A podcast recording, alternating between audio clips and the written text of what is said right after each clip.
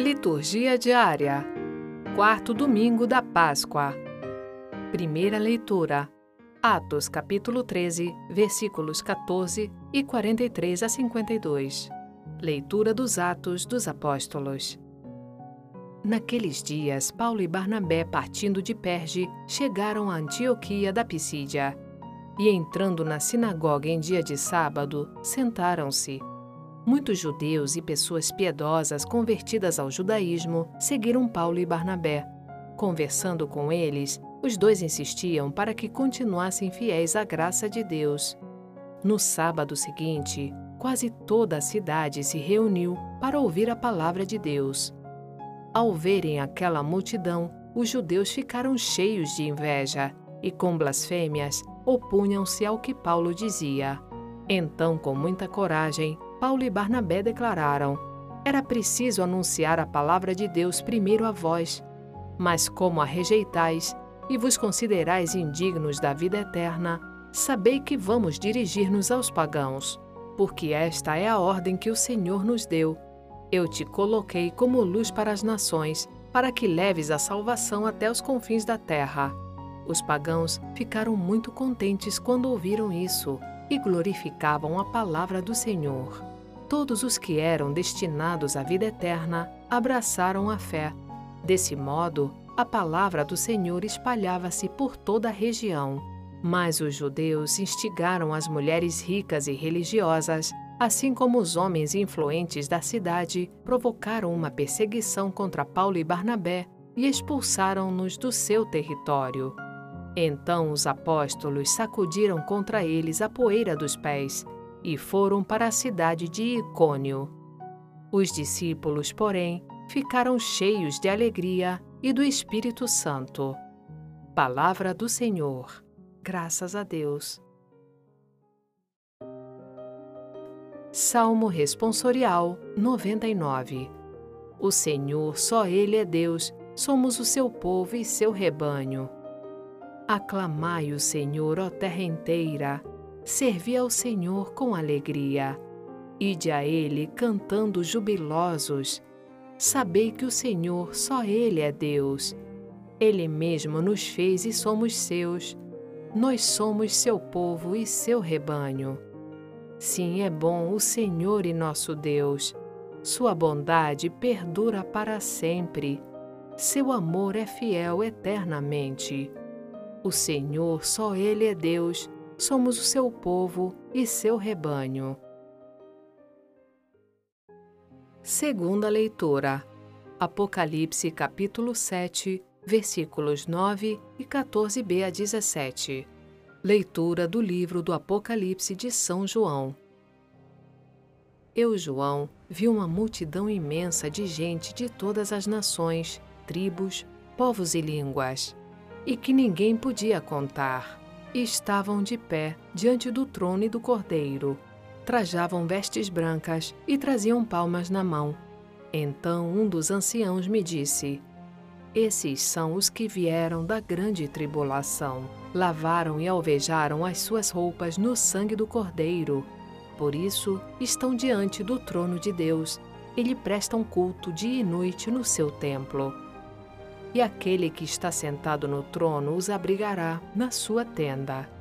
Nunca mais terão fome nem sede, nem os molestará o sol, nem algum calor ardente, porque o Cordeiro, que está no meio do trono, será o seu pastor, e os conduzirá às fontes da água da vida, e Deus enxugará as lágrimas de seus olhos. Palavra do Senhor. Graças a Deus. Evangelho. João capítulo 10, versículos 27 a 30. Proclamação do Evangelho de Jesus Cristo segundo João. Naquele tempo, disse Jesus: As minhas ovelhas escutam a minha voz. Eu as conheço e elas me seguem. Eu dou-lhes a vida eterna e elas jamais se perderão, e ninguém vai arrancá-las de minha mão. Meu pai que me deu estas ovelhas é maior que todos, e ninguém pode arrebatá-las da mão do Pai. Eu e o Pai somos um. Palavra da salvação. Glória a vós, Senhor.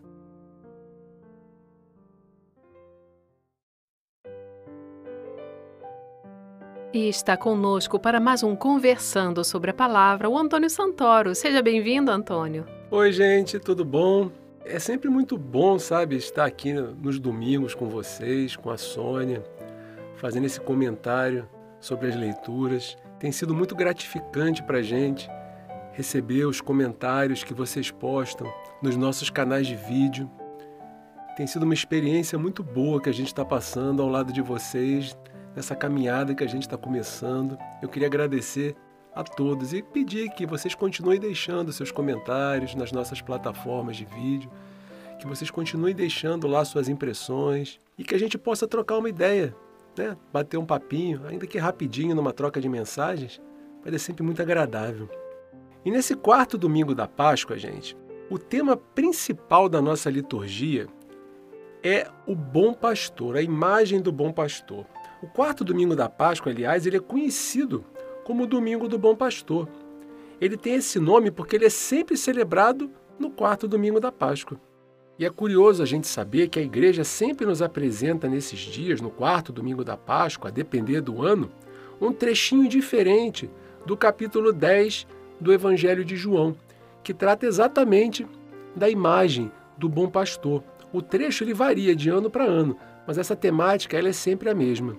A primeira leitura de hoje ela é retirada do capítulo 13 do livro dos Atos dos Apóstolos. Aliás, gente, a partir desse capítulo do livro, a gente vê uma narrativa que nos mostra como a Igreja de Deus foi introduzida no meio do mundo grego e romano. Desse trecho em diante do livro, o protagonista principal da história passa a ser Paulo, aquele mesmo que originariamente era um fariseu, perseguidor dos seguidores de Jesus, mas que agora vai se tornar o maior difusor da mensagem do Evangelho fora da região de Israel. Para quem tiver curiosidade, a narração da conversão de Paulo é narrada alguns capítulos antes, nesse mesmo livro dos Atos, no capítulo 9. Vale a pena vocês darem uma conferida. Aliás, eu recomendo fortemente uma leitura né, que vocês façam. Quem sabe a partir do capítulo 13 do livro dos Atos, uma leitura que mostra exatamente essa história de Paulo, dessa grande missão apostólica que ele fez a favor do cristianismo. Essa grande viagem, gente, missionária de Paulo, ela começa exatamente numa comunidade que foi formada na cidade de Antioquia. Dentro dessa comunidade, que, que era uma comunidade em franco crescimento, existiam várias pessoas que eram contadas na condição de profetas, de doutores. Realmente, ela era uma comunidade muito próspera no que diz respeito ao florescimento do cristianismo primitivo. Essa comunidade, ela foi inspirada pelo Espírito Santo de Deus e escolheu dentre todas aquelas pessoas que se destacavam, duas, Paulo e Barnabé. Ela confiou a eles a missão de saírem a propagar o evangelho em outras localidades. E quando essa dupla, Paulo e Barnabé, chegou numa outra comunidade chamada Antioquia da Psídia, Paulo, ele num dia de sábado, ele entrou numa sinagoga e se sentou, muito provavelmente para participar da cerimônia do dia da cerimônia local. E depois que foram feitas todas as leituras, como foi narrado no nosso texto, os chefes da sinagoga eles disseram a eles que, se tivessem alguma palavra de exortação, que devesse ser dita, que falassem naquele momento. A gente pode comparar isso na nossa comunidade né, como aquele convidado que às vezes vem de fora e fica lá assistindo a cerimônia com a gente, participa e no final o padre convida ele né, para falar uma palavra lá na frente, uma palavra de exortação. Foi mais ou menos o que aconteceu com Paulo naquele dia. Paulo ele foi convidado para falar. E o trecho da liturgia de hoje ela pula, gente, diretamente do versículo 14 para o 43.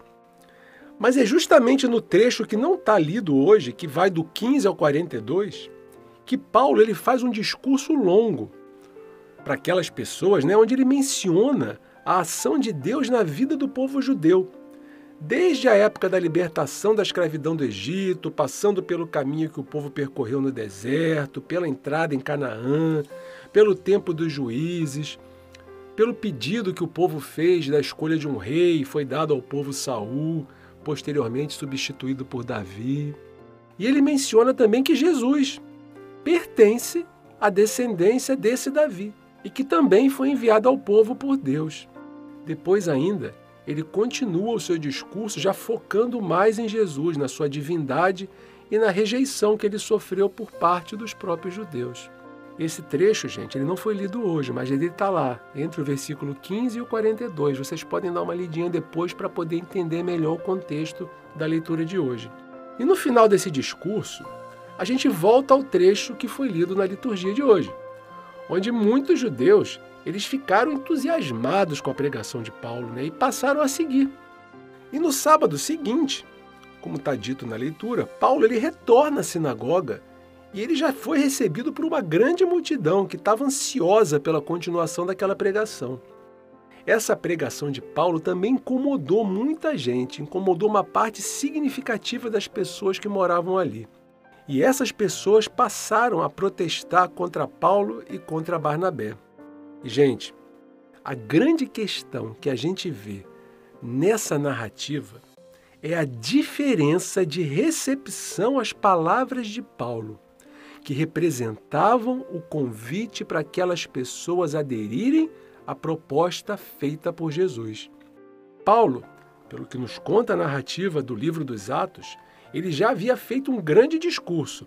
Ele tinha provocado uma repercussão na comunidade. Ele havia retornado na semana seguinte, no sábado seguinte, para fazer mais um pronunciamento, e daí ele é recebido por uma grande multidão e por uma outra parcela do povo também, que o aguardava, só que com outras intenções. Esse último grupo eram os representantes do povo judeu, os mesmos, né, gente, que baseados no orgulho e na comodidade de uma estrutura social que já era estabelecida e favorecia eles como classe dominante, eles também tinham dificuldade de se desapegar das certezas que foram criadas por eles próprios no decorrer da sua história. Essa parcela dos que ouviram os discursos de Paulo e reagiu de forma negativa ao chamamento para ingressarem no projeto do Reino de Deus, no projeto salvador que Jesus trouxe para o nosso mundo. Foi essa parcela que rejeitou. E de outro lado, estavam aqueles que aceitaram ser questionados, que aceitaram os questionamentos, Questionamentos esses que sempre acompanharão a proclamação do projeto de Jesus. Essas pessoas se sentiram desafiadas pela proclamação feita por Paulo e se sentiram motivadas a buscar um novo sentido para a sua existência. Elas se sentiram elas se sentiram de alguma forma estimuladas a saírem daquele comodismo, pois elas encontraram a possibilidade de obter alegria verdadeira nas suas vidas. alegria essa que necessariamente teria que passar por uma transformação do seu modo de pensar e de encarar o dia a dia. Essas pessoas, gente, elas responderam de modo favorável à proposta de Jesus que chegou a elas através da pregação de Paulo. E quem eram essas pessoas? Eram justamente os pagãos. O grande ensinamento que a gente pode tirar daí é que a proposta de Jesus, a boa nova proclamada por Jesus através do Evangelho e agora pregada aos pagãos por Paulo, ela não é uma proposta que gera exclusividade para um grupo seleto de pessoas como eram os judeus. Ela não é uma proposta fechada, mas ela é uma proposta aberta a todos aqueles que por ela se sentem atraídos. E não há exceções, tá? É proposta feita a todos. O fator decisivo que está em jogo para se aderir ao reino de Deus, a condição necessária, não é o local de nascimento das pessoas ou a origem dos seus ancestrais. O que está em jogo e é fator decisivo para se ingressar no reino de Deus é a abertura dos corações às palavras libertadoras de Jesus e o compromisso sincero que se pode fazer dentro do coração com a proposta feita a cada um. É pessoal, não é social nem histórico. E como não podia ser diferente, esses questionamentos feitos por Paulo àquelas pessoas também chegam a nós. Aquelas pessoas que se voltaram em Antioquia da Psídia contra a pregação de Paulo são as que se acomodaram numa religião composta, gente, unicamente de tradições, de obrigações, de devoções, de leis, de rituais que não partem de dentro dos corações, mas são meramente representações externas e vazias. Eu não quero dizer com isso que a gente não deve respeitar tradições, devoções, leis ou que a gente não deve praticar rituais. Não é nada disso. Tudo isso é muito importante, mas não tem nenhum significado se não tiver um alinhamento prático com as propostas de Jesus, se não tiver um vínculo de ligação com o que Jesus nos deixou como missão. Uma religião que se diz cristã, mas que não faça essa vinculação íntima, essa ligação prática com o que Jesus nos ordenou, é apenas, gente, uma religião vazia, uma religião que só tem casca, mas não tem conteúdo. É uma religião de fachada, feita para ser vista pelos outros, mas que não possui Deus no seu centro. Por outro lado, quem se encontra acomodado nessa religião de aparências, nessa religião de formalidades, encontra à sua volta pessoas que podem não ter nenhuma ligação familiar com a religião, nenhuma tradição de seguimento de rituais, de obrigações, de devoções, mas que em algum momento de suas vidas se sentem desafiadas pelas propostas feitas por Jesus. De alguma maneira, através de alguém, essas pessoas também ouvem o discurso de Paulo, um discurso que não tem as mesmas palavras com aquele que Paulo fez naquela época, mas que ecoa o mesmo sentimento. E elas aceitam correr o risco de se aventurar no projeto de Jesus. Talvez por não estarem apegadas a nada, seja até mais fácil correr ao encontro dessa novidade em suas vidas. Elas não têm apego a certezas criadas por elas próprias e talvez também por isso se deixem questionar com mais facilidade, sem ter que ficar se exercitando com uma autodefesa constante que possa justificar a sua acomodação. E nós? Em qual posição nós nos situamos? Nós somos mais parecidos com quem?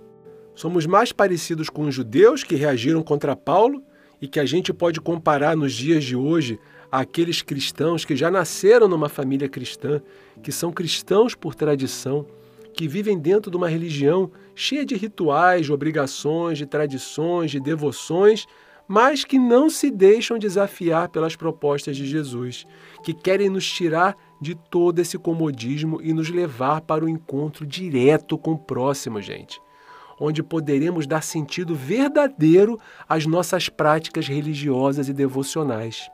Ou nós somos mais parecidos com aqueles pagãos que se dispuseram a ouvir e aceitar os desafios que a vida lhes propôs, que aceitaram sair das suas vidas particulares para aderir com entusiasmo à proposta do reino feita a eles através da pregação de Paulo. Façamos uma reflexão sincera durante essa semana para nós nos situarmos, para nós vermos como nós hoje em dia acolhemos as palavras de Paulo que ecoam nos nossos ouvidos o tempo inteiro através das pregações que nós ouvimos. Na segunda leitura, vemos mais uma vez um trecho retirado do livro do Apocalipse escrito pelo evangelista João. Na leitura da semana passada, a gente viu a imagem do Cordeiro de Deus, que era aclamado pela multidão de anjos e por todas as criaturas do céu. O Cordeiro de Deus, que é o Senhor de toda a história. Mas na leitura de hoje, vemos, segundo nos diz a visão narrada pelo autor do texto, e abre aspas, uma multidão imensa de gente de todas as nações, tribos, povos e línguas, e que ninguém podia contar. Estavam de pé diante do trono e do Cordeiro trajavam vestes brancas e traziam palmas na mão. Nesse trecho, existem vários simbolismos. Primeiro, a multidão, que ninguém podia contar. Essa multidão ela representa as pessoas que pertencem aos povos de todas as nações da terra, tendo em vista a universalidade da salvação proposta por Jesus. Essas pessoas ressuscitarão junto com ele no final dos tempos. Essas pessoas, gente, elas trajavam vestes brancas. O branco é a cor associada a Deus. Portanto, pessoal, podemos identificar que todas essas pessoas eram pessoas pertencentes a Deus, ligadas a Deus. E todas elas estavam aclamando a Deus com palmas nas mãos. Essa aclamação com palmas remete à festa das tendas, a gente já viu essa explicação um tempo atrás, e que recorda a época em que o povo habitou em tendas após a saída da escravidão do Egito. Dessa maneira, Assim como a festa das tendas fazia alusão à época em que o povo de Deus se tornou livre da escravidão e passou a uma vida nova, a referência às palmas nas mãos e, portanto, também essa mesma festa, na visão de João, ela faz referência a um êxodo definitivo do povo, que se torna livre definitivamente após a intervenção de Deus na história da humanidade pelo sacrifício único e perfeito do Cordeiro de Deus. Aqueles que aderirem à proposta de Jesus, que aceitarem a salvação do Cordeiro, será permitido habitar nas tendas definitivas que Deus preparou para o seu povo. Vejam, gente, que o texto ele é repleto de significados que a princípio eles podem passar despercebidos, mas que estão perfeitamente encaixados dentro de um contexto simbólico no qual o livro do Apocalipse foi escrito, porque era um contexto de perseguição. O povo vivia sob uma perseguição pesada às comunidades cristãs que era feita pelo Império Romano, como a gente já explicou aqui numa outra oportunidade. Somente através dessa linguagem repleta de simbologia a mensagem podia circular entre as pessoas.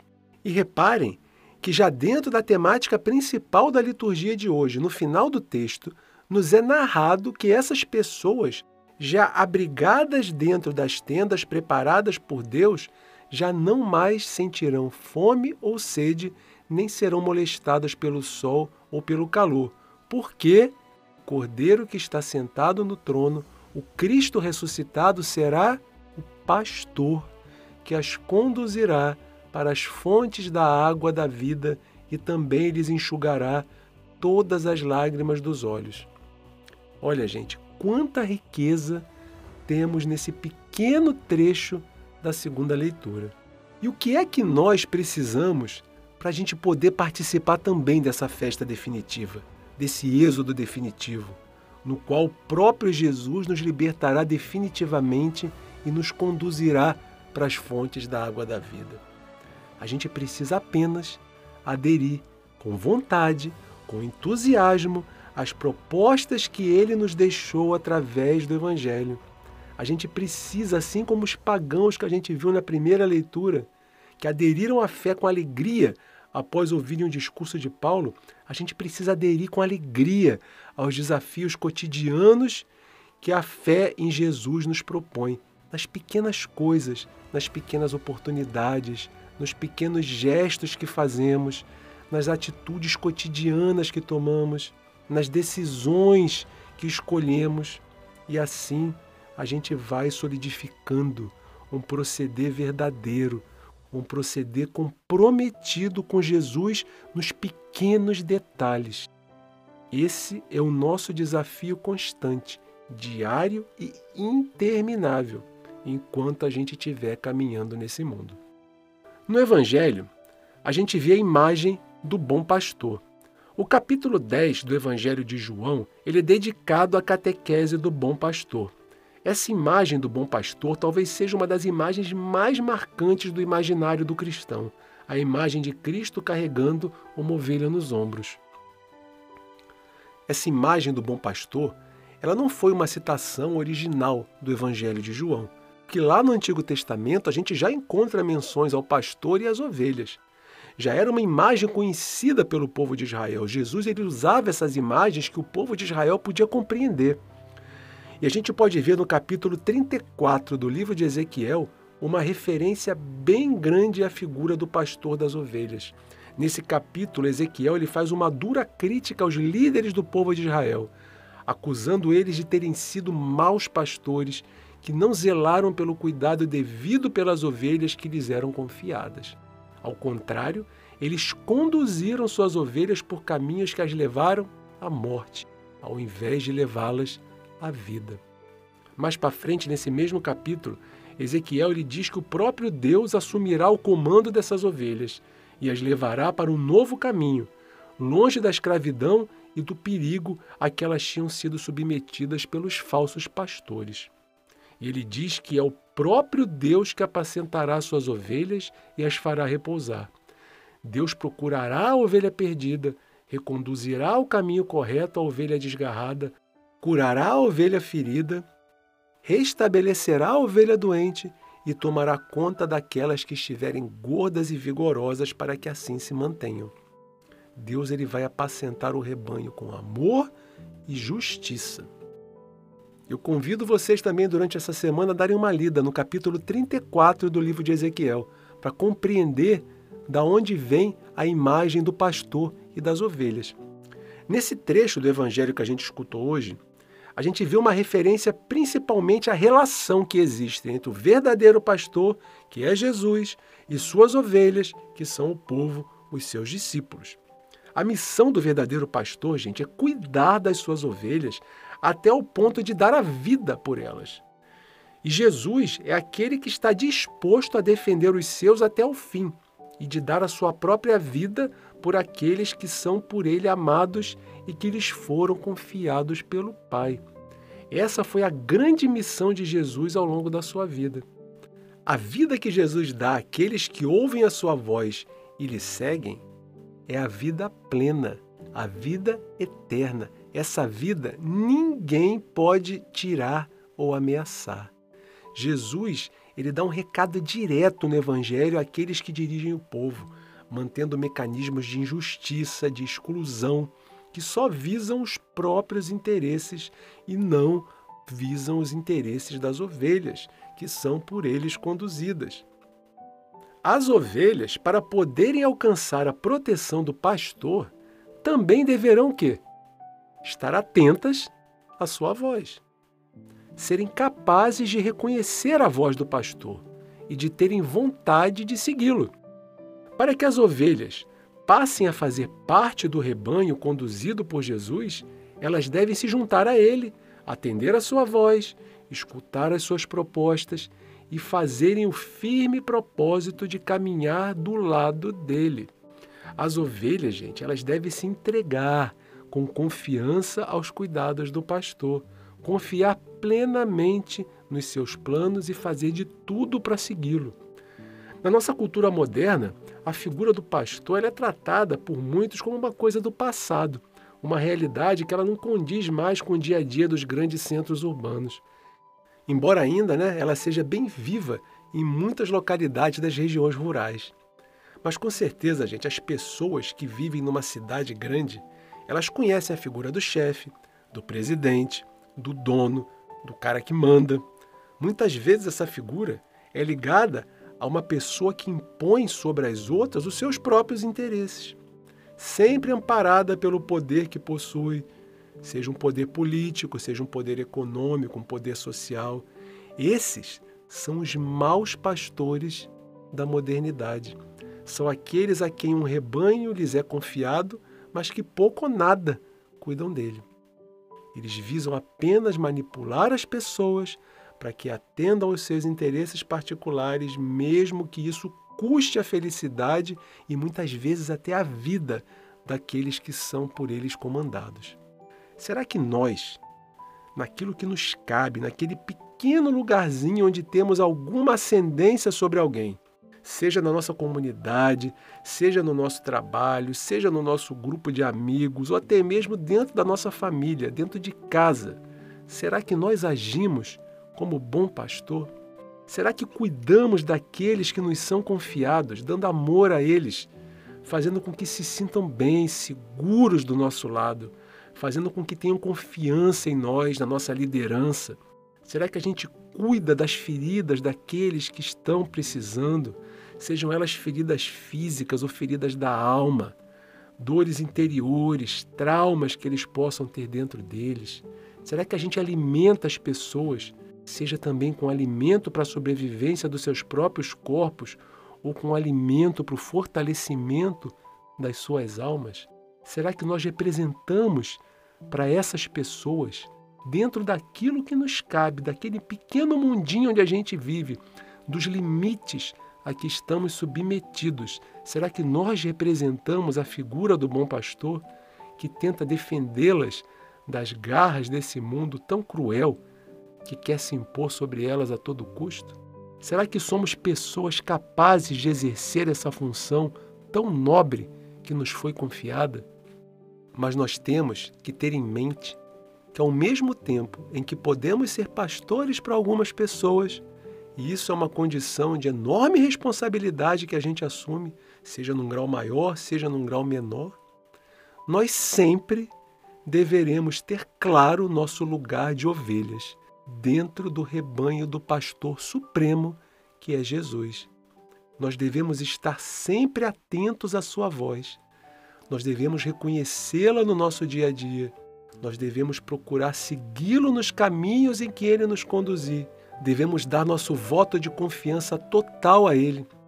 E isso só se faz quando, após ouvir a Sua voz, nós compreendamos o que ela quer nos dizer e ajamos de acordo com a Sua orientação. Dessa forma, gente, a gente vai ser ovelhas do seu rebanho e estaremos preparando, com a ajuda de Jesus, outras ovelhas que necessitem de cuidado e que possam estar próximas de nós. Talvez a parte mais difícil nisso tudo, pessoal, é distinguir a voz do pastor no meio de tantas que ficam falando aos nossos ouvidos todos os dias. São tantos apelos enganadores que chegam aos nossos ouvidos com vozes às vezes tão sedutoras que devemos ter muito cuidado para não nos desviarmos do caminho de Deus. Manter o foco na voz do pastor e termos determinação de segui-la apesar de todas as dificuldades e perigos que o caminho nos irá impor. Esse é o nosso grande desafio e a nossa grande missão. É isso, gente. Uma boa semana para todos, fiquem com Deus e a gente se encontra no próximo domingo. Obrigada e queria lembrar a todos que nós temos a narração da liturgia diária no Spotify, no iTunes, no Google Podcast, no Deezer ou então diretamente no nosso site voxcatólica.com.br. Tenham uma excelente semana e Deus abençoe a todos.